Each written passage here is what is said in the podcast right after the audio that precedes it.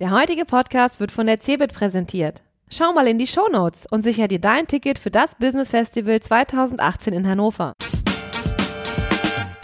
T3N Podcast, das wöchentliche Update für digitale Pioniere.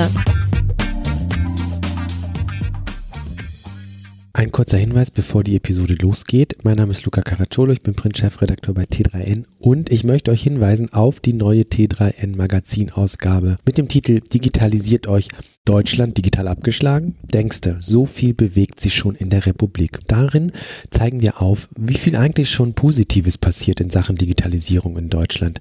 Und um das auch noch vernünftig zu untermauern, präsentieren wir zehn Projekte aus Wirtschaft und Gesellschaft, die das zeigen, beispielsweise, was das DFKI, also das Deutsche Forschungsinstitut für künstliche Intelligenz, so alles leistet, dass Berlin beispielsweise ein Hotspot für Blockchain-Startups geworden ist, aber auch was zivilgesellschaftlich in Deutschland abgeht. Das ist so einiges. Das und viele weitere spannende Themen wie zur digitalen Transformation bei Bosch, ein Interview mit Open Source Legende Tim O'Reilly und vieles mehr erwarten euch in der neuen Ausgabe T3N52 und es gibt auch eine schöne Abo-Aktion unter dem Link t3n.de slash abo 52, nochmal t3n.de slash abo 52, könnt ihr die Ausgabe für ein Jahr abonnieren für 35 Euro und es gibt das Digital Pioneers T-Shirt sowie die Vorausgabe T3N51 mit dem Titel Weniger arbeiten gratis dazu.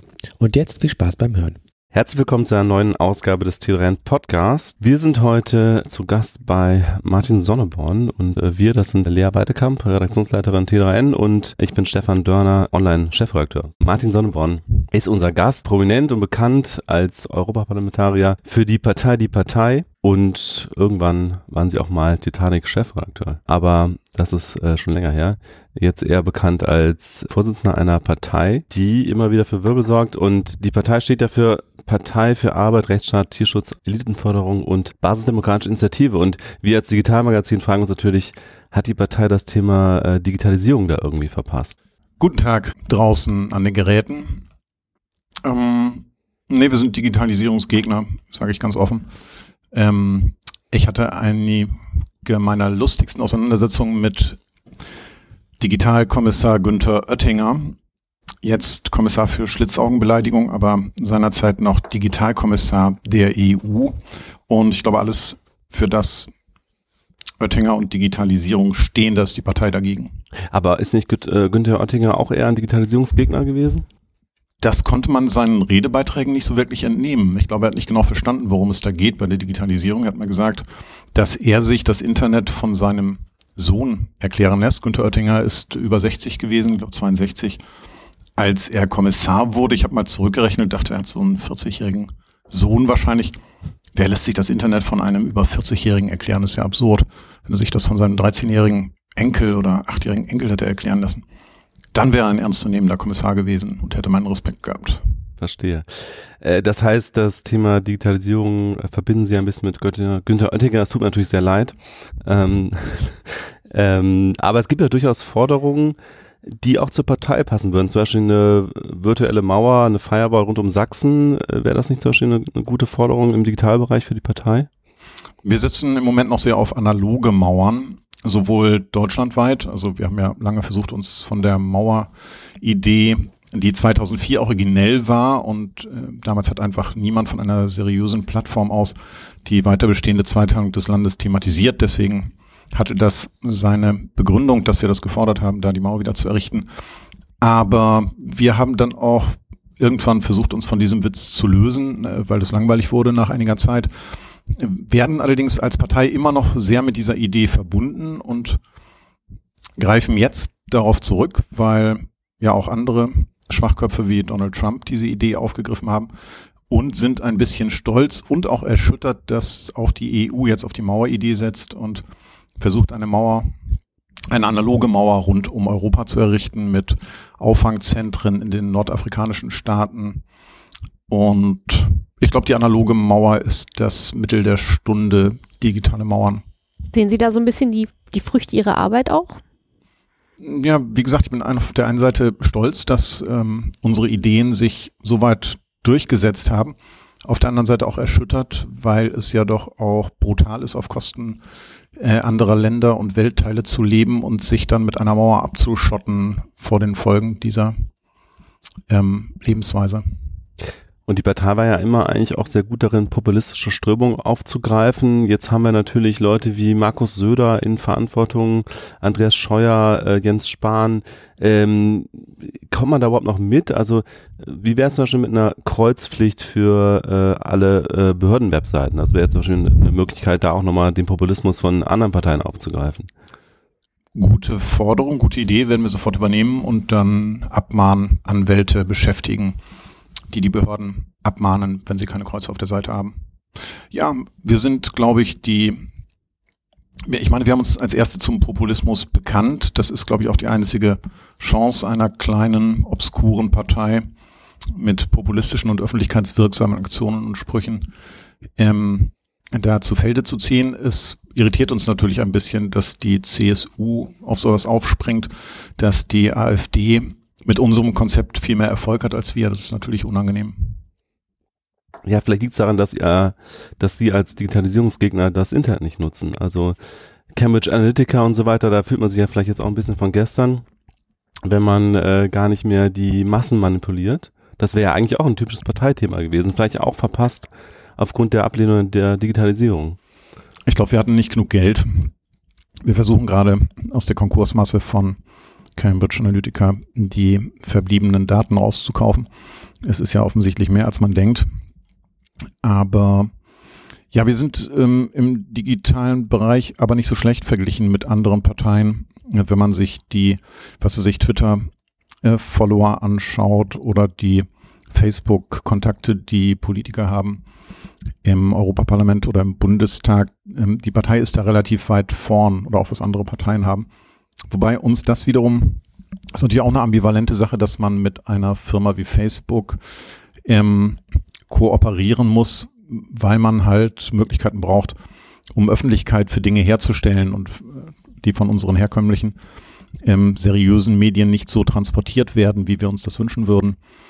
Und wir haben aber auch Konzepte natürlich ähm, für die Zukunft Facebook betreffend. Ich war kürzlich in Berlin und habe mich dort mit der Führungsebene dieser Firma getroffen. Ich kam da rein und habe gesagt, dass sich nicht viel ändern würde für sie nach der Machtübernahme. Ähm, sie werden verstaatlicht, F-A-E-R, verstaatlicht. Ich glaube, dass das Unternehmen ein, eine große Gefahr für unsere Kultur darstellt. Ich verfolge Debatten auf Facebook nur noch sehr reduziert, weil ich weiß, dass spätestens die dritte Wortmeldung eine ähm, Flucherei, eine Beschimpfung oder sonst was ist. Äh, es eskaliert ja immer gleich alles. Und dass sich da Spinner und Verrückte zusammenfinden, genau wie wir von der Partei, aber natürlich auch Nazis oder was weiß ich, äh, Reichsbürger oder sonst wie, das ist, glaube ich, eine Gefahr für unsere Kultur. Insofern, wenn wir das Ding verstaatlichen und dann unter Aufsicht stellen. Das war ein relativ langer Redebeitrag jetzt. Fällt mir gerade auf. Kein Problem. Ähm, wird denn die Partei als Digitalisierungsgegner das Internet abschalten nach der Machtübernahme? Oder wird nur Facebook verstaatlicht? Also ich glaube, dass die Gefahr von Facebook ausgeht. Ähm, das Internet selber werden viele Leute nicht missen möchten. Ähm, ich wahrscheinlich auch nicht. Trotzdem hat die Partei etwas getan. Ich habe kürzlich aus Versehen eine entscheidende Abstimmung oder eine entscheidende Abstimmung für die E-Privacy-Verordnung, also für den Datenschutz in Europa, entschieden. Ich wurde von Jan-Philipp Albrecht äh, gefragt, ob wir etwas tun können. Es gibt den Liebeausschuss in Europa, im Europaparlament, LIBE, äh, bürgerliche Freiheiten, innere Sicherheit, äh, Justiz. Und da gab es eine Datenschutzverordnung namens E-Privacy und die Konservativen auf der, standen auf der einen Seite, auf der anderen Seite Sozialdemokraten, Linke, Grüne und ein paar echte Liberale aus Europa. Und die Konservativen haben am Tag vor der Abstimmung die Verhandlungen abgebrochen, weil sie sich ihrer Mehrheit gewiss waren. Und in diesem Ausschuss sitzen auch zwei Fraktionslose. Ich gehöre zum Abschaum des Parlaments, des Europaparlamentes, also zu den Fraktionslosen. Da saßen von uns Udo Vogt und ein rechtsradikaler Grieche. Und jetzt kam diese Bitte, ob wir irgendwie helfen könnten. Dann haben meine Assistenten herausgefunden, dass es einen Verwaltungstrick gibt und dass wenn Udo Vogt von der NPD nicht stimmen sollte in diesem Ausschuss und auch der rechtsradikale Grieche nicht, dass dann ich mit einer kurzen Erklärung unseres Generalsekretärs dann für die beiden einspringen könnte. Dann haben wir überprüft, dass Udo Vogt in dieser Woche gar nicht in Brüssel ist und der rechtsradikale Grieche galt als faul, sodass eine große Chance bestand, dass ich da abstimmen kann. Ich bin in den Ausschuss gegangen, habe für diese E-Privacy-Verordnung gestimmt. Die ging mit 31 zu 35 zu 25, mit 31 zu 25 Stimmen durch. Es gab großen Jubel auf der rechten Seite ähm, bei den progressiveren Politikern. Ich wunderte mich, dachte, sechs Stimmen, da hätte ich auch liegen bleiben können. Aber dann erklärte mir der Büroleiter von Jan-Philipp Albrecht, dass es in einem 60-Mann-Ausschuss eine qualifizierte Mehrheit von 31 Stimmen äh, brauchte und diese 31. Stimme konnte ich halt liefern.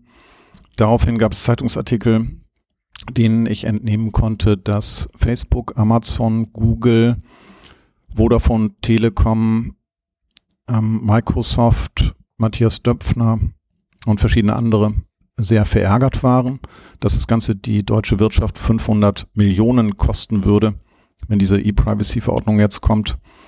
Und das zeigt, dass wir da offensichtlich irgendwas richtig gemacht haben. Da sind sie ja in gewisser Weise aus der Rolle gefallen. Also eigentlich haben sie ja mal gesagt, sie wollen ähm, immer abwechselnd abstimmen, als, als ähm, ja, irgendwie Projekt im Europaparlament. Jetzt haben sie in dem Fall sehr, sehr äh, bewusst äh, für eine äh, Sache gestimmt. Ähm, sind sie jetzt kein ernstnehmender Satirepolitiker mehr? ach, wenn ich um Hilfe gebeten werde, dann helfe ich gerne aus und ich stimme ja nach wie vor im Parlament gemäß unseres Wahlversprechens. Wir haben vor der Wahl gesagt, ja zu Europa, nein zu Europa, die Partei, egal ob sie für oder gegen Europa sind. Sie können uns bedenkenlos wählen. Ähm, ich stimme ja weiterhin in den Plenarsitzungen abwechselnd mit Ja und Nein. Wenn es mal Sachen gibt, die wirklich knapp sind, dann äh, bekomme ich eine Information aus informierten Kreisen. Und ich kann das ja auch so legen, die Abstimmung. Also normalerweise bei gutem Wetter fange ich mit Ja an, bei schlechten oder wenn ich schlechte Laune habe mit Nein. Ich kann das ja mal umdrehen und dann gehen ah. die wichtigen Abstimmungen auch entscheidend aus.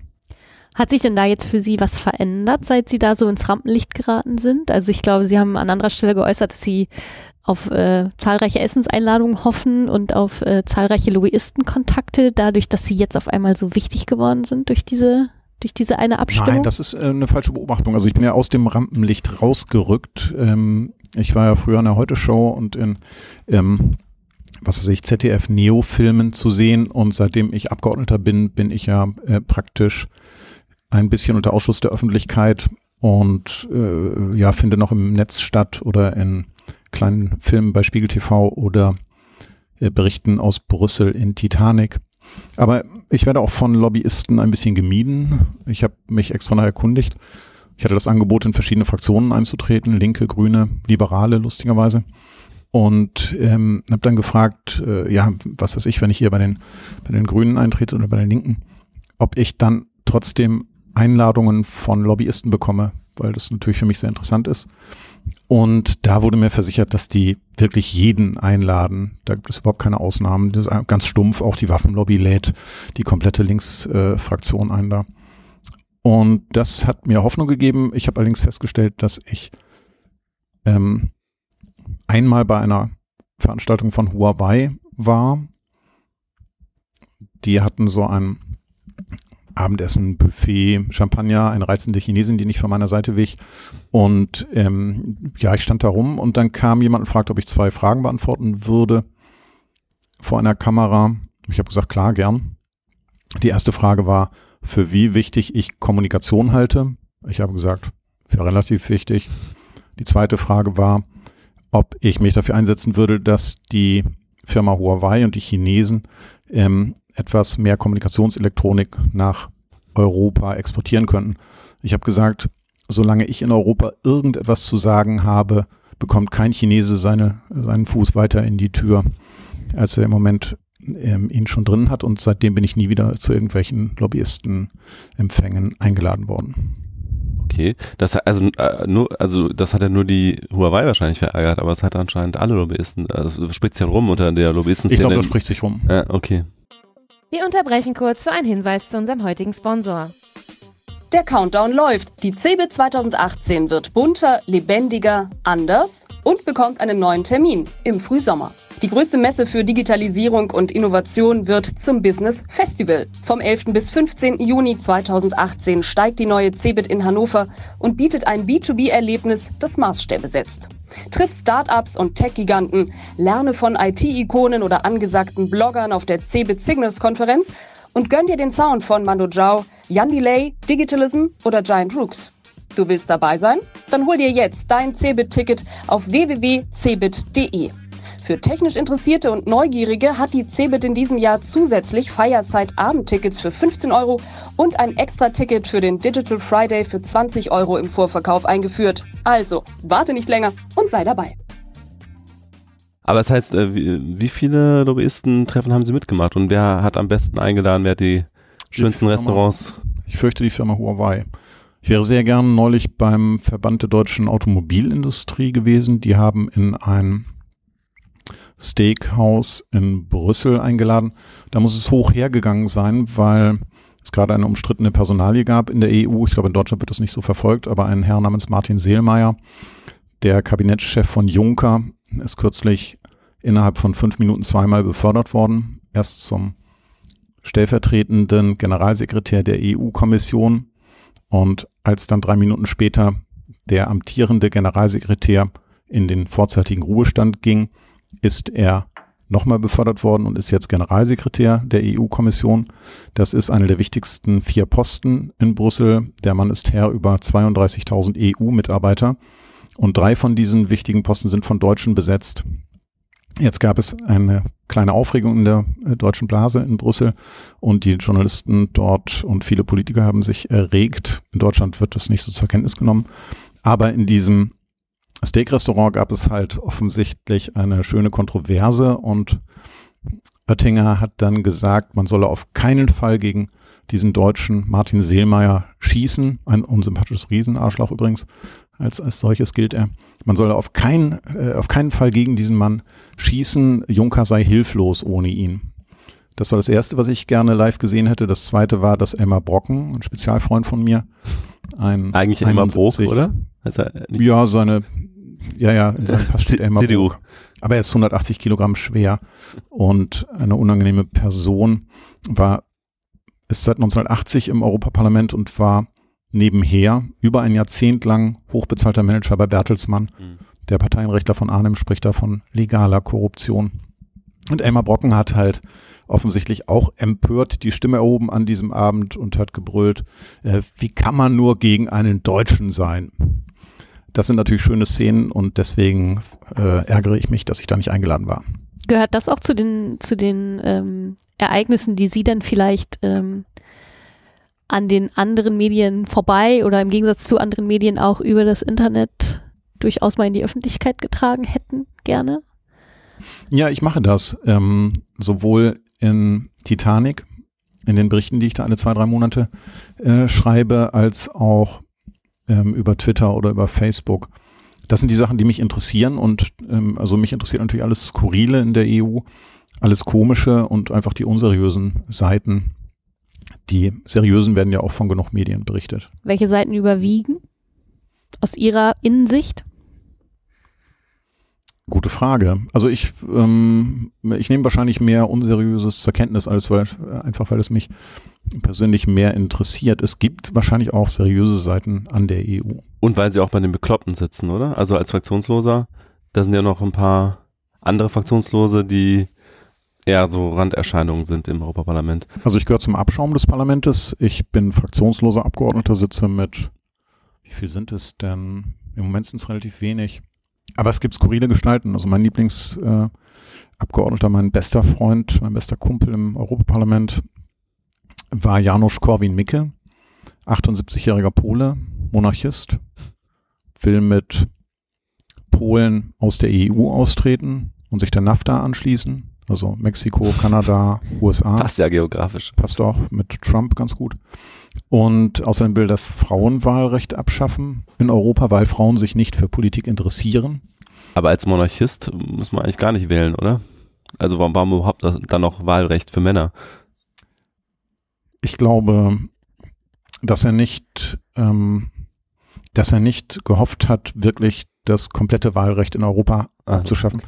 Ich weiß auch nicht, ob die Monarchie nicht dann für sein Heimatland Polen äh, die richtige, ist ja eh eine illiberale äh, Demokratie, ähm, ob das nicht für Polen ein, äh, ein gutes Modell wäre. Ich glaube nicht, dass er das für Europa Ah. so gesehen hat. Ach so, also auf Europaebene das, das Ja. Frauenwahlrecht abschaffen, okay. Mhm. Aber das sind natürlich, äh, ja, das sind interessante Gestalten. Christina Morvay sitzt jetzt neben mir, eine Ungarin, die von der Jobbik-Partei ins Parlament geschickt wurde. Das sind die Antisemiten aus Ungarn, ne?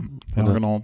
Die ist auch, ich war mit meinem Büroleiter bei einem Essen, ich bin in der Beziehung zur, Quatsch, ich bin in der Delegation ähm, für die Beziehungen zur Halbinsel Korea und der südkoreanische Botschafter hat uns zum Essen eingeladen. Wir waren da.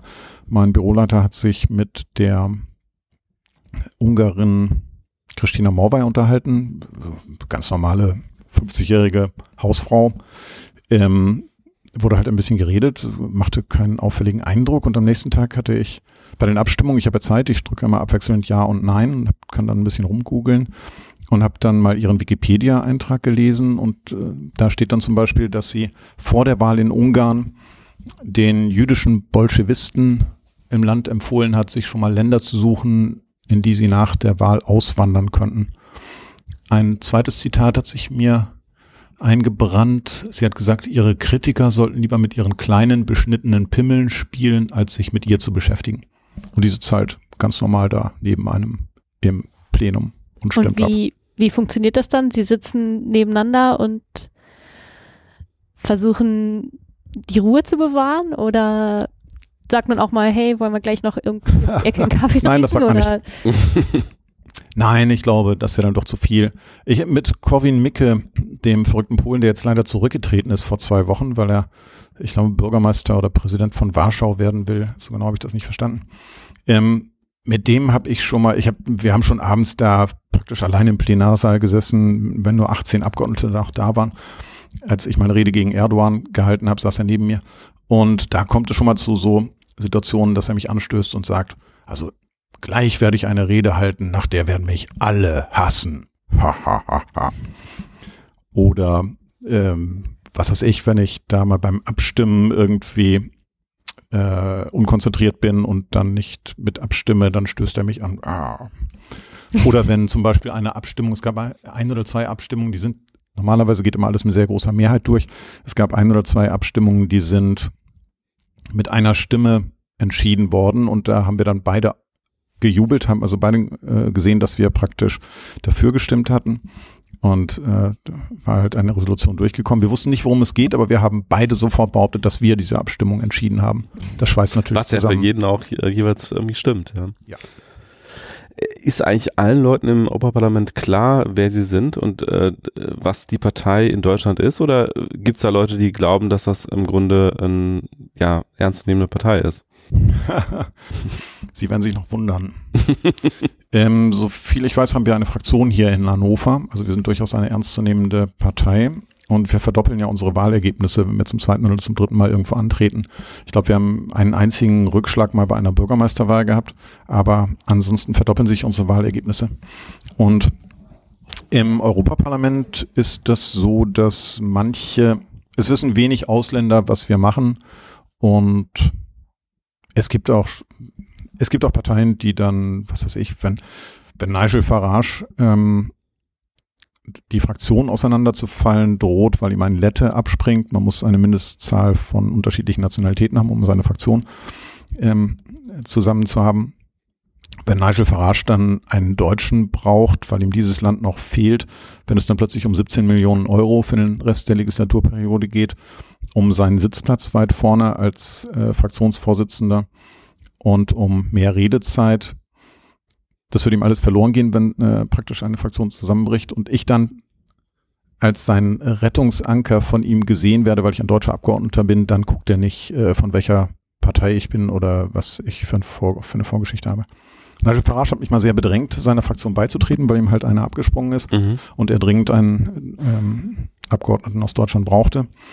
Ich habe ihm dann angeboten, dass ich kommen würde unter einer Bedingung, er müsste seine Fraktion, die EFDD, Europe of Freedom and, and Direct Democracy, EFDD. Er müsste seine Fraktion EFDD umbenennen, umbenennen in Sonneborns EFDD. Und äh, danach hat er dann den Kontakt abgebrochen und hat sich irgendeinen Polen gesucht. Den habe ich auch gegoogelt beim Abstimmen hinterher und habe gelesen, dass der schon mal seine Frau geschlagen hat und aktenkundig geworden ist. Ah ja, okay. Aber das hört sich ja schon so ein bisschen an, als würden die Skurrilitäten im, ähm, in der EU doch ein wenig überwiegen, zumindest wenn man jetzt mit Ihnen hier spricht. Ähm, Wenn Sie mit Elmar vielleicht- sprechen, äh, sieht das ganz anders aus. ich habe ähm, also ein bisschen den Eindruck, dass Sie vielleicht der einzige äh, Politiker dort sind, der ähm, ernsthafte Ambitionen hat und äh, nicht nur sehr krude, skurrile Dinge versucht. Ähm, wie würden Sie das Interessantes? Bild, das Sie vom Europaparlament haben. Das Europaparlament hat nur zwei Probleme. Das eine ist, dass ähm, es kein Initiativrecht hat. Also in dieser Trias Kommission Rat, also die 28 Regierungschefs, die auf das Nationale natürlich schauen und die überwiegend konservativ sind. Ähm, das Europäische Parlament ist halt die einzige wirklich demokratisch legitimierte Veranstaltung da in Brüssel. Und die hat kein Initiativrecht, also die kann lediglich äh, Gesetzesvorlagen, die die EU-Kommission auf Bitten des Rates ausarbeitet, dann ähm, bearbeiten und, und abschleifen. Und also ein Parlament ohne Initiativrecht, das ist natürlich Wahnsinn. Das ist ähm, nicht üblich in einer funktionierenden Demokratie. Das muss unbedingt geschaffen werden.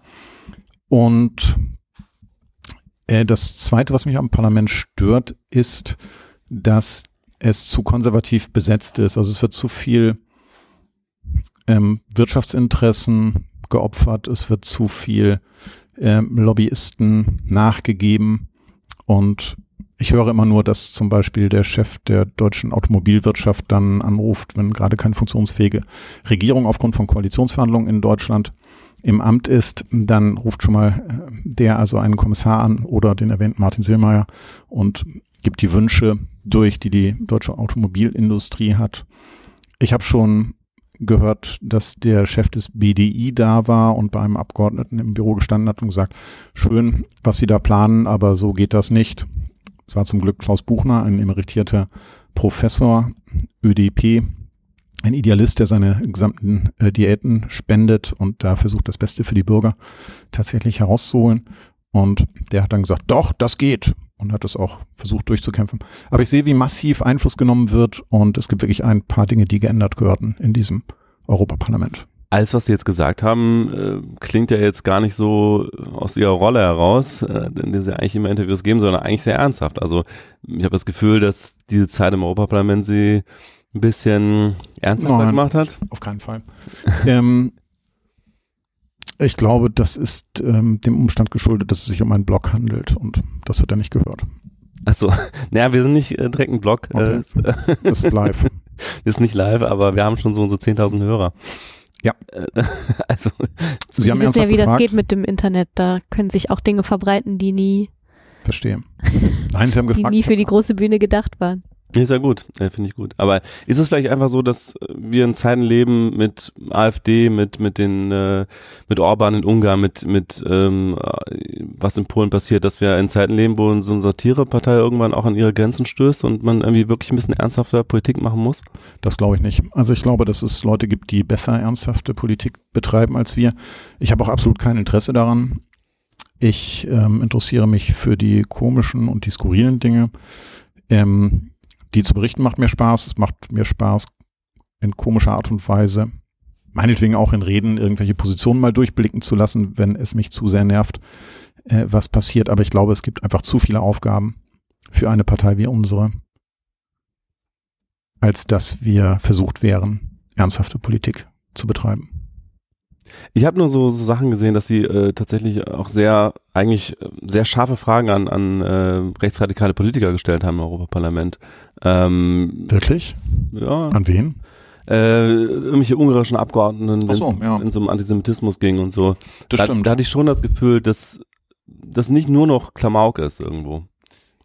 Aber vielleicht Nein, wir es auch machen, ja auch, wir machen ja keinen Klamauk, sondern ein Bezugspunkt ist Titanic, das endgültige Satiremagazin. Da habe ich mein Handwerk gelernt und wir betreiben Satire und Satire hat natürlich einen ähm, einerseits ein aggressives Moment, andererseits aber auch ein, ein Ziel, zumindest. Ich meine, wir glauben nicht, dass man mit Satire heute die Welt noch verbessern kann, nicht mal mehr aufmerksam machen kann auf Dinge, weil auch der Verbreitungsgrad äh, in dieser allgemeinen Informationsvielfalt und diesem Überfluss ähm, nicht mehr gewährleistet ist. Aber es ist, glaube ich, schon immer eine, es, es hat immer einen moralischen Hintergrund oder eine, eine moralische Zielsetzung. Das hebt es ja auch ab vom Klamauk und von der, von der, nichts gegen sinnlose Komik. Ich bin ein großer Freund von Nonsens. Aber Satire hat halt auch eine Zielrichtung. Ja, wir sind auch, haben jetzt eine halbe Stunde geredet. Äh, Sie müssen jetzt noch auftreten. Äh, vielen, vielen Dank für die Zeit, äh, für die Einblicke. Ähm, vielleicht noch äh, als letztes äh, die Möglichkeit, unseren 10.000 Hörern äh, einen Appell mitzugeben, ähm, außer die Partei zu wählen. Was ist, was liegt am Herzen? Was mir am Herzen liegt gerade ist tatsächlich ein ernsthaftes Thema. CDU und SPD versuchen gerade in ganz Europa das Wahlrecht ändern zu lassen. Einfach nur, weil CDU und F, äh, SPD in der nächsten Europawahl im nächsten Mai Sitze an die AfD abgeben werden müssen und anstatt jetzt bessere Politik zu betreiben und die politisch zu bekämpfen, versuchen sie in Gesamteuropa das Wahlrecht zu ändern und eine Prozenthürde einzuziehen, zwei bis fünf Prozent. Und es ist lustig zu sehen, wie viel Druck Deutschland äh, in Europa aufbauen kann, wie ein Land nach dem anderen umgefallen ist, obwohl es wirklich nur dieses Gesetz wirklich nur in Spanien und in Deutschland ähm, Folgen hat.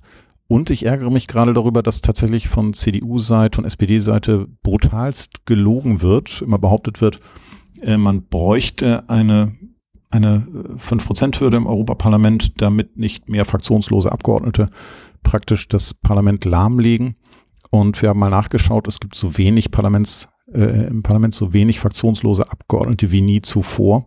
Aber es wird einfach, es werden Behauptungen in die Welt gesetzt und ähm, das ist ein Thema, das praktisch nicht zu vermitteln ist. So ähnlich auch wie mit E-Privacy, dieser mhm. Datenschutzverordnung, ähm, die ich da entschieden habe ähm, mit einem Verwaltungstrick. Das wird praktisch in deutschen Medien nicht transportiert, weil auch die Zeitungsverlage natürlich ihre Interessen da haben und äh, jetzt dann weniger auslesen dürfen auf den Geräten ihrer Endnutzer.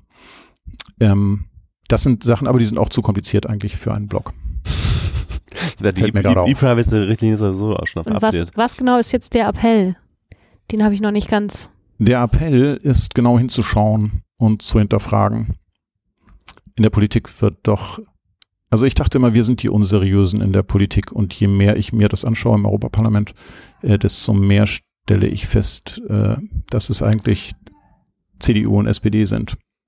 Teile der Grünen, Teile der Linken, die kaputte FDP natürlich auch. Die FDP war ja immer schon Spaßpartei, äh, zumindest unter Guido Westerwelle. Ja, dann äh, vielen Dank nochmal für, für die Zeit und ja, ähm, ich hatte eh nichts Besseres vor. Alles klar und danke fürs Zuhören. Tschüss. Tschüss.